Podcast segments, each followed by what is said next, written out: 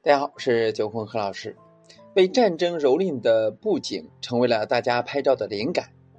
叙利亚风咖啡馆受谴责。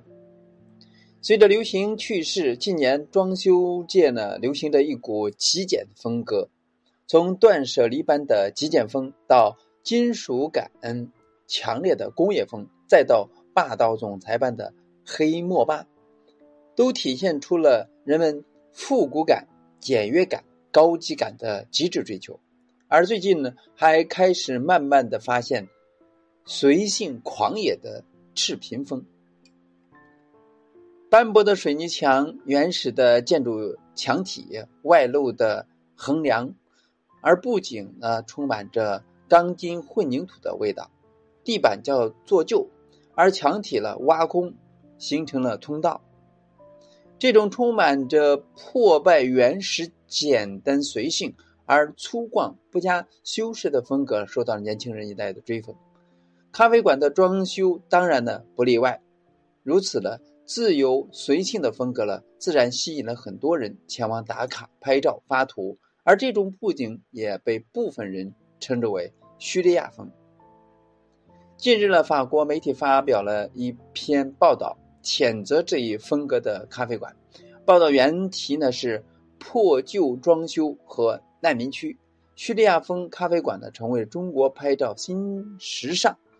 报道中说到，人们前往破旧的墙壁拍照，那身旁桌上的杯子呢，仿佛一盒炸弹。在中国社交网上，大家正渲染着这种类似于被战争摧残的装装饰。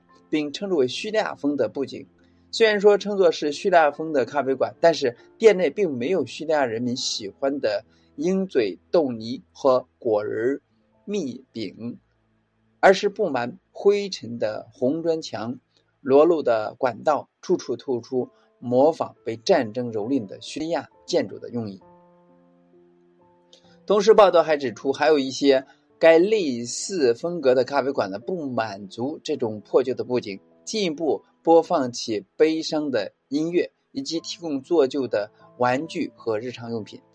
一家叙利亚风的咖啡馆老板呢，在接受采访的时候表示，他也知道这种叫法不妥当，但解释到这能让我通过社交网络吸引大量的顾客。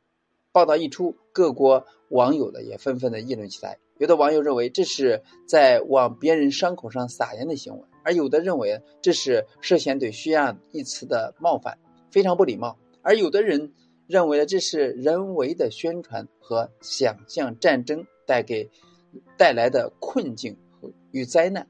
还有网友表示呢，设想若我们的国家处于战争，那外国人却在啊琢磨借此寻求拍照的灵感，你也不会高兴。国内的刚出这一风格装修，就有网友表示不理解这种风格。但是每个人的审美呢，我们不好评论什么。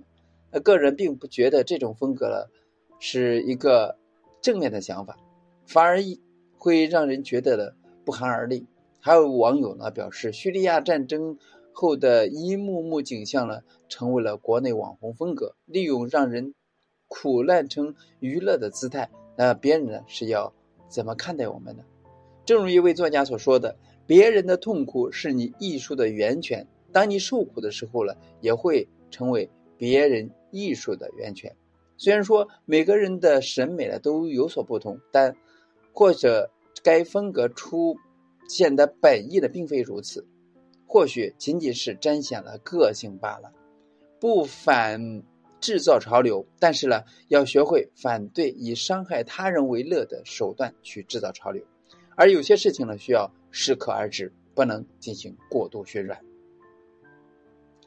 以上阐述了一种叙利亚风的咖啡馆呢，受到网友的正反两面的驳论，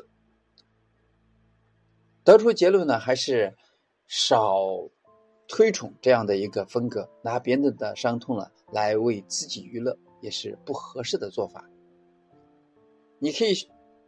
突出你的个性，但是呢，不要用这种方式。所以上了，希望给大家呢有所触动。今天呢就到这里，咱们下次再见。